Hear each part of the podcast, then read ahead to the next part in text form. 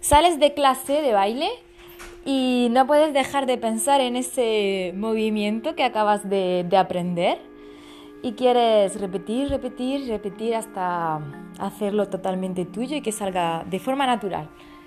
Si eso te pasa, si estás en la oficina, si estás en, casa y vas al cuarto de baño para practicar ese movimiento, este es tu podcast. Aquí hablaremos sobre qué es lo que nos lleva al movimiento, a bailar, a escuchar una música y, y no parar de, movernos.